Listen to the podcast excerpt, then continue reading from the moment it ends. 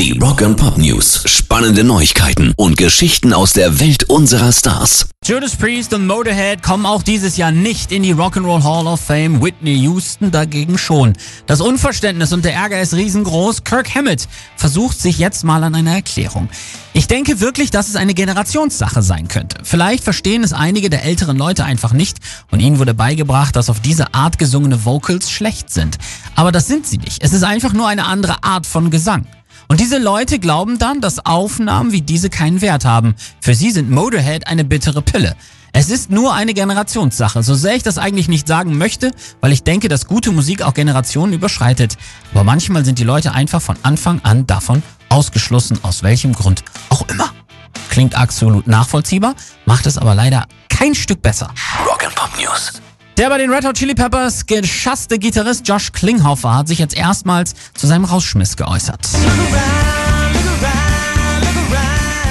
Nachricht war ein Schock für mich, aber keine Überraschung, sagte der Gitarrist, der von 2009 an und für zwei Alben den freiwillig aus der Band gegangenen Fuschante ersetzte.